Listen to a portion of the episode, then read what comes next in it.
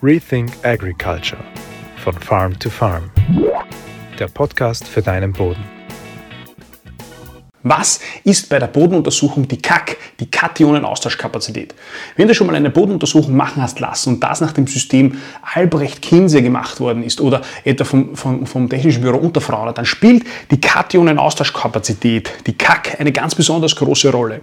In diesem Video möchte ich dir versuchen zu erklären, was Kationenaustauschkapazität bedeutet und welche Folgen das hat und dir ein paar Aha-Erlebnisse geben, hoffentlich zumindest, die ich aber hatte, um das Ganze besser zu verstehen.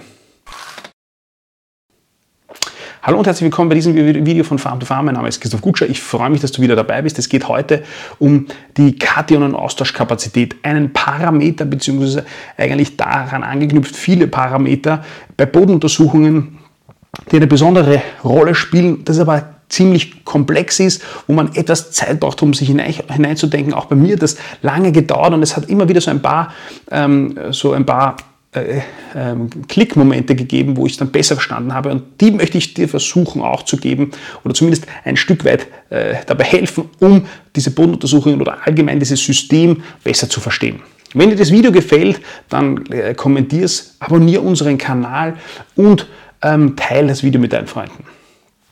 Kationenaustauschkapazität. Worum geht es? Bei der Kationenaustauschkapazität ist ja das Wort selbst schon ziemlich sperrig. Kationenaustauschkapazität. Also wir schauen uns zuerst einmal die Kationen an. Kationen äh, sind, ist eine Bezeichnung für elektrisch geladene Teilchen, also Atome und Moleküle. Wenn du dir jetzt denkst, okay, für eine Bodenuntersuchung muss ich mich mit Atomen beschäftigen, dann äh, versuche ich das vorwegzunehmen. Ich versuche es nicht äh, zu detailliert zu machen, so einfach wie möglich zu machen. Ähm, eine kleine Anmerkung am Rande, mein früheres Ich als Zwölfjähriger äh, würde sich sehr darüber freuen, wenn, es, wenn, wenn, ich wissen würde, oder wenn mein früheres Ich wissen würde, dass ich heute ein Video über Atome mache, weil damals wollte ich Atomphysiker werden. Egal. Ähm, es geht also bei den Kationen um Teilchen, um Atome und Moleküle, die elektrisch geladen sind. Also das können Teilchen sein, die für uns als Nährstoffe in der Pflanzenernährung relevant sind, aber die genauso auch äh, relevant sind für die Bodenstruktur. Das, das, das, jedes, jeder, fast oder eigentlich jeder Nährstoff ist in der Bodenlösung im Boden elektrisch geladen. Ob das jetzt äh, Stickstoff in Form von Nitrat, in Form von Ammoniummolekülen ist oder ob das Calcium als äh, Atom ist, als elektrisch geladenes Atom, das sind alles Ionen, elektrisch geladene Teilchen. Und dann gibt es die Unterscheidung von positiv geladenen und negativ geladenen Teilchen. Und die positiv geladenen Teilchen, das sind die Kationen.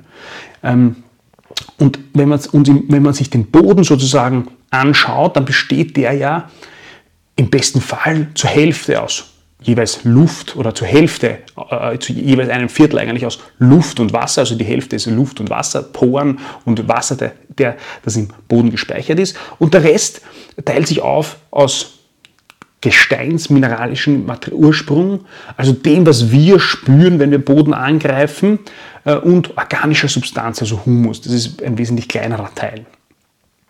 Und dieses Gestein, das Material, das, was wir also fühlen, wenn wir den Boden mit unseren Fingern reiben äh, oder wenn, wenn, wenn wir ihn ein, gar schlicht angreifen, ähm, den unterteilen wir ja klassisch in Sand, Schluff und Ton. Und zwar ist diese Unterscheidung ja nur von der Größe herkommend.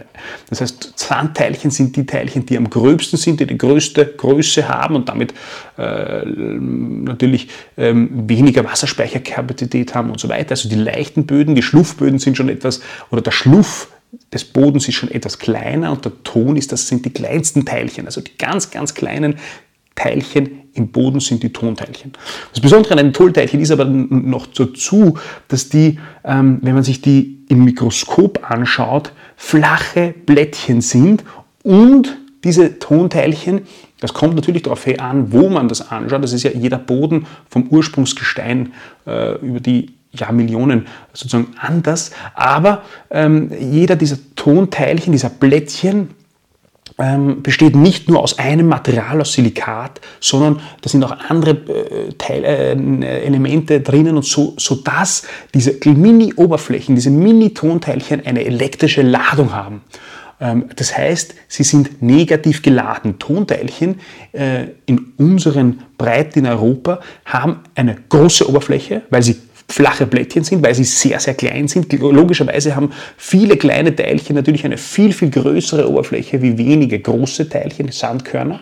Und zusätzlich dazu sind diese Tonteilchen elektrisch geladen, nämlich negativ geladen. Und wenn man sich sozusagen dann den anderen Teil anschaut, dieses Organ, die organische Substanz, den Humus, dann fällt auch da auf, dass diese Humus Verbindungen oder diese organische Substanz, diese, der, der, Begriff der organischen Substanz und ist ja sehr, sehr komplex und hat ja viele Facetten, aber ähm, äh, im Großen betrachtet sind diese Humusteilchen auch negativ geladen. Das heißt, wir haben im Boden, wenn wir uns also den anschauen, ähm, eine, eine, je nach Boden natürlich, eine, aber eine große Anzahl an negativ geladenen äh, Oberflächen. Auf der anderen Seite haben wir in der Bodenlösung, äh, also dem Teil, sozusagen dem Wasserteil, äh, ähm, Nährstoffe oder andere Teilchen, die auch für die Bodenstruktur zum Beispiel relevant sind, die ähm, eben, wie zuvor genannt, positiv geladen sind. Also diese Kationen. Es gibt auch negativ geladene, aber wir schauen uns die positiv geladenen, die Kationen an. Also das ist Calcium, das ist Magnesium, das ist Kalium, äh, das ist Natrium. Das sind die positiv geladenen Teilchen. Und wenn wir jetzt im Boden ähm, eine oberflächliche Oberflächen haben, die negativ geladen sind und in der Bodenlösung Teilchen, Nährstoffe, Ionen haben, die positiv geladen sind, dann zieht sich positiv und negatives an. Negatives an. Das ist Elektros, wie eine elektrostatische Aufladung, wenn du schon mal einen Pullover angezogen hast und die Haare wegstehen stehen oder, oder äh, sozusagen kleben bleiben. Das ist genau das gleiche, elektrostatische Aufladung. Ähm, das heißt, es kommt zu, zum, zum, wie bei Magneten zu einem Zusammen kommen von Plus und Minus und diese positiv geladenen Teilchen, diese Kationen, werden von den negativ äh, negativen Oberflächen, von den Tonteilchen und den Humusteilchen angezogen und bleiben dort dann sozusagen kleben aufgrund der elektrostatischen Aufladung. Wenn jetzt in diesem Boden, in der Bodenlösung äh, das passiert ist äh, und alle negativ geladenen Oberflächen belegt sind mit positiv geladenen, also Plus und Minus zieht sich an, positiv geladenen Teilchen, also sozusagen alle Tonoberflächen und alle Humusoberflächen ähm, äh, mit Calcium, Magnesium, Kalium und Natrium ähm, und vielleicht noch ein paar andere belegt sind, dann ähm, äh, und, und in der Lösung aber genügend andere, also sozusagen äh, weitere positiv geladene Teilchen sind. Es ist also kein Platz mehr für das, dafür, dass, dass äh, zusätzliches, zusätzliche Teilchen anhaften können. Dann gibt es eine Besonderheit, die Pflanzenwurzeln ausnutzen. Die scheiden nämlich dann über ihre Wurzeln ähm, saure Wurzelausscheidungen aus, Säuren. Und diese durch diese Ausscheidungen schaffen sie es, dass sie von den am, am, auf den Tonteilchen und Humusteilchen ähm, belegten Nährstoffen in dem Fall, also Calcium, Magnesium, Kalium, ähm, einen Austausch durchführen. Das heißt, sie scheiden positiv geladene Wasserstoffionen, H-Plus-Ionen aus und tauschen die und springen es zusammen von der Oberfläche der, der, der, der Tonteilchen Nährstoffe zu holen. Das heißt, diese, diese Bindung das ist jetzt das, das zentrale, ähm, die zentrale Erkenntnis, die Bindung von den Nährstoffen Calcium, Magnesium, Kalium, Natrium an der Oberfläche von Tonteilchen und Humusteilchen, an der negativ geladenen Oberfläche, die ist ähm, zwar st äh, stark, so stark, dass es nicht äh, leicht zum Auswaschen kommt, aber, wieder, aber, aber, so, aber so leicht, wiederum, dass Pflanzen darauf zugreifen können, dass, dass es sozusagen ein gewisser Speicher ist, dass es zu einem Austausch kommen kann von Wurzelausscheidungen äh, und den auf den Oberflächen gespeicherten äh, Nährstoffen.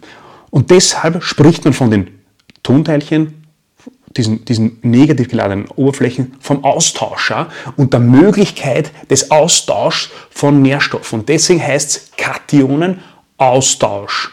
Ich hoffe, ich habe das jetzt äh, versucht äh, äh, gut, gut erklärt, aber es geht also um die Möglichkeit, dass auf diesen negativ geladenen Oberflächen ein Nährstoffaustausch passieren kann und die, die, letztlich die Pflanzen darauf zugreifen können, auf diesen Speicher zugreifen können. Das ist nicht unmittelbar verfügbar, aber ähm, äh, es ist potenziell verfügbar. Es ist also die Möglichkeit da, dass, die, dass es zu diesem Austausch kommt.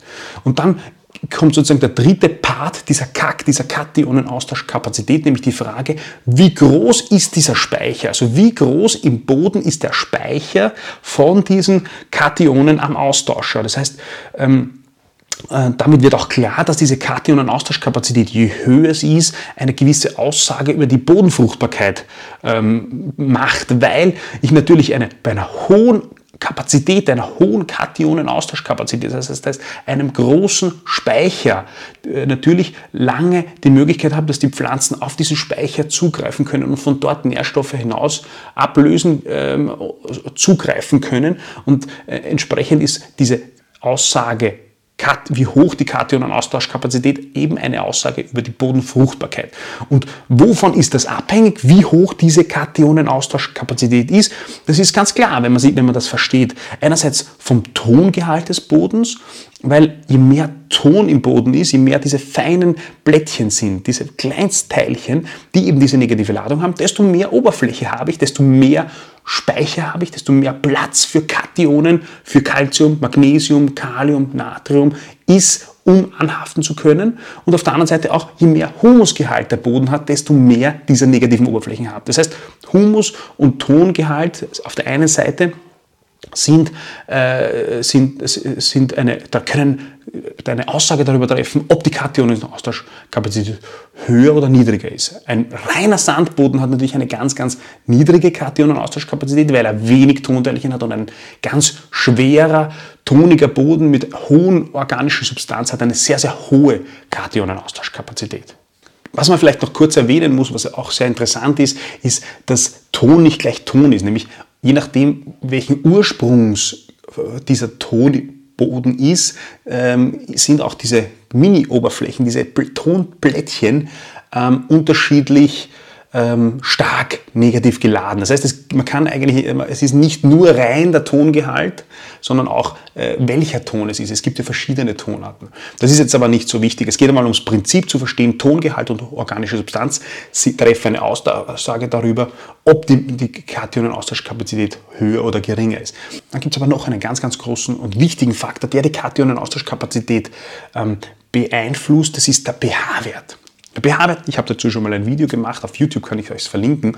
Ähm, der pH-Wert äh, trifft eine Aussage darüber, das weißt du äh, höchstwahrscheinlich, ähm, ob der Boden sauer oder basisch ist. Ähm, pH-Wert selbst heißt, dass es eine, eine Angabe darüber ist, wie viel positiv geladene Wasserstoffionen, H-Ionen im Boden sind. Und je mehr H-Ionen, also diese äh, positiv geladenen Wasserstoffionen, H-Ionen, Protonen, ist eigentlich alles das Gleiche, verschiedene Wörter für das Gleiche. Je mehr davon, davon der, im Boden vorhanden sind, desto saurer ist der Boden.